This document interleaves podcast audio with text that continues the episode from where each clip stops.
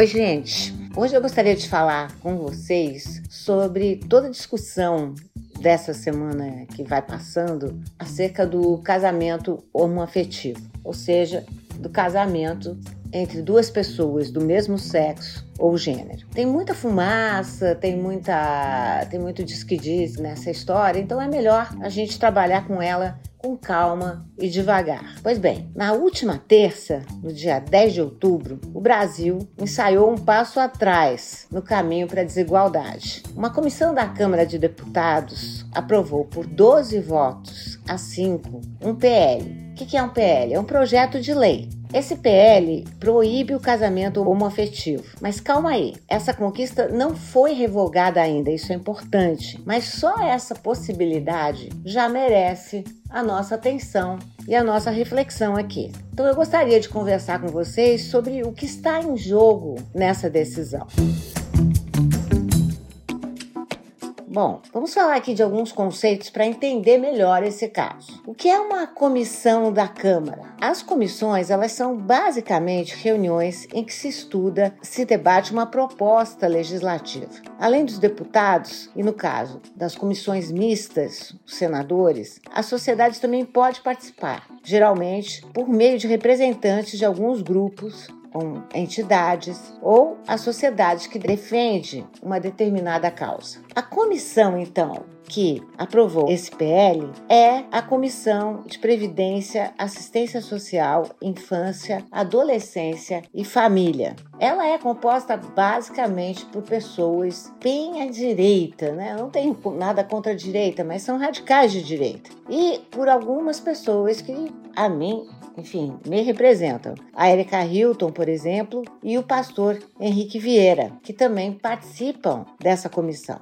Agora, este projeto terá a possibilidade de tramitar em espaços que de fato queiram discutir com seriedade aquilo que está tratado neste projeto. Este projeto não ficará sendo tratado como uma cortina de fumaça para mascarar a pura e única brutalidade, ódio, crueldade da parte de vossas excelências. Nós não teremos mais que ouvir os discursos religiosos em desrespeito aos religiosos desse país, porque aquilo que é dito aqui eu já disse e repito, não é a voz dos cristãos do, do Brasil. Aqui está os, os fundamentalistas, aqui estão aqueles que querem pregar o ódio se utilizando da Bíblia, se utilizando de Jesus Cristo para dizer que ele compactua com essas intolerâncias e com essa brutalidade quando na verdade o pastor Henrique Vieira, em suas falas brilhantes, já não demonstra a fraternidade, a solidariedade, o amor que Cristo nos ensinou e não o ódio que é pregado aqui. Me assusta que parlamentares estejam mais preocupados com o casamento LGBT homoafetivo do que com as notícias graves que saem semanas após semanas de líderes religiosos que estupram os seus fiéis, que mexem com meninas das suas igrejas. Aí isso a gente joga para debaixo do tapete.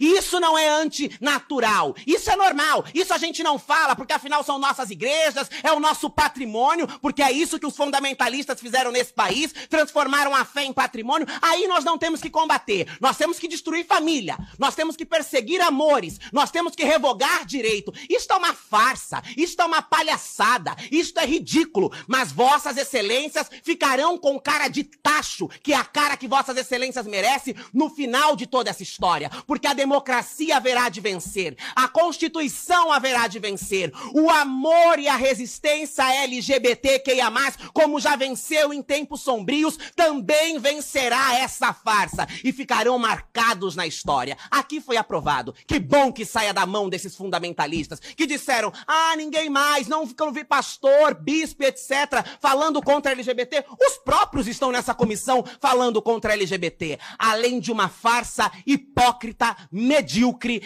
esta este projeto terá a oportunidade de ser debatido com seriedade e sobre a luz da justiça, da Constituição e da democracia. Vamos agora ao caso. Esse PL tem origem em uma proposta do deputado Clodovil Hernandes. Lembram dele? Aquele personagem da TV? E ela data lá do ano de 2007. E o Clodovil Hernandes queria justamente o oposto. Ele queria regularizar o casamento entre pessoas LGBTQIA+.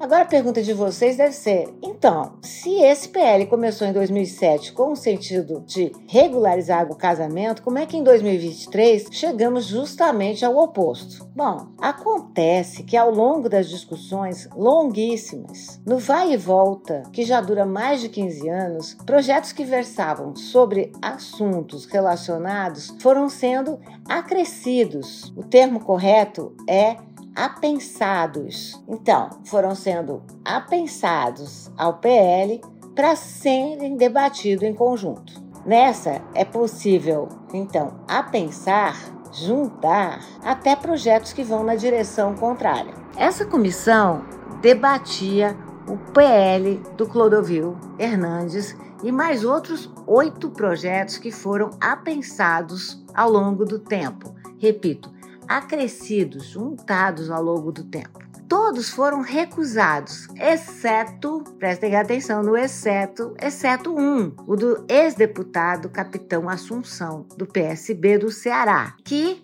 Adivinhe, proíbe o casamento homoafetivo. Além disso, esse projeto impede que decisões judiciais alterem essa regra, ou seja, a ideia é tirar da jogada quem? Contra quem a Câmara está tentando fazer um braço de ferro? Justamente o STF, o Supremo Tribunal Federal, que já estabeleceu jurisprudência permitindo o casamento homoafetivo. Havia assim um combinado entre os membros da comissão para se criar um grupo de trabalho para discutir o tema e chegar a um consenso. Contrariando, porém, o acordo, o relator exibiu a sua versão final da proposta e o presidente, em seguida, abriu votação. Foi golpe mesmo. Votação. A votação não, será realizada não, pelo processo antes da votação, não, senhor presidente. Foi, foi solicitado pelo líder antes da votação, senhoras e senhores deputados que E o regimento nos garante a Só vai qualquer o regimento de novo. ou Senhor pelos presidente, Outra vez a violação do regimento. Não é possível. Está iniciada a votação. Senhor presidente. Então saiam.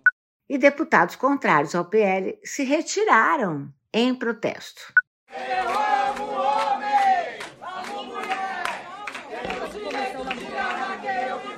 As nossas famílias existem. E vai continuar existindo. Expulsa mulheres do plenário. Temos direito, vocês querem cancelar, rasgar a Constituição. A Bíblia é a Constituição de vocês. Ninguém quer casar na igreja de ninguém, só queremos nossos direitos civis. Agora vamos desenvolver esse tema e acalmar aqui as minhas ouvintes, os meus ouvintes.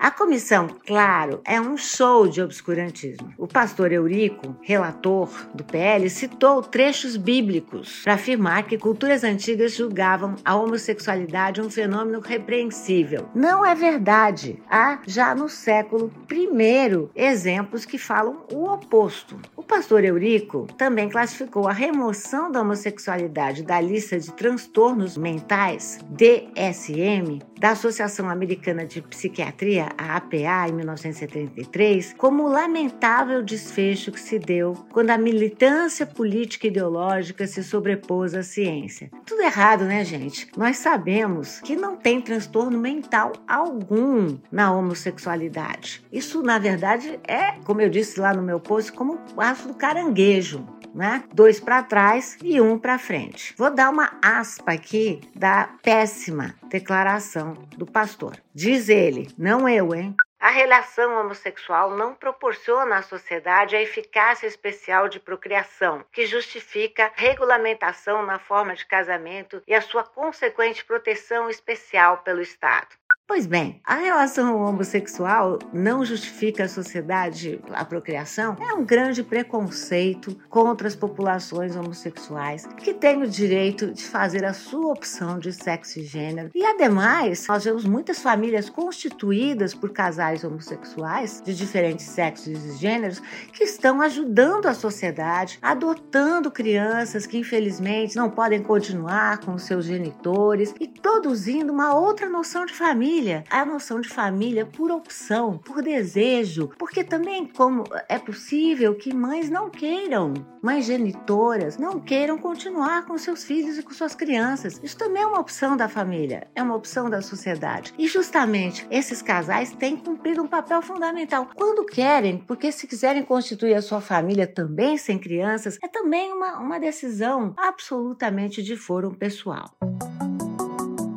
A deputada Laura Carneiro, do PSD do Rio de Janeiro, debateu essas declarações do pastor, dizendo que então idosos que não podem mais ter filhos ou pessoas com alguma disfunção de fertilidade também não poderiam. Então a questão é muito mais complexa do que aquela colocada nos termos do pastor Eurico. Mas muita calma, gente, para quem se desesperou, que ainda tem chão. E o resultado final não deve ser esse retrocesso todo que nós vimos na semana. O texto ainda vai passar pela Comissão de Direitos Humanos, Minorias e Igualdade Racial, que é uma comissão muito mais, eu nem diria progressista, muito mais realista mesmo, pela Comissão de Constituição e Justiça da Cidadania, a comissão do CCJ, pelo plenário da Câmara, possivelmente por comissões do Senado e plenário do Senado, ou seja, o caminho ainda é longo. E mesmo que, vamos dizer, no pior dos cenários ela passe por tudo e seja, digamos, até aprovada na Câmara e no Senado, a, a avaliação é que é improvável que o presidente Lula sancione essa medida. E caso ele sancione, certamente o Supremo Tribunal Federal, o STF, vai receber uma ação declaratória de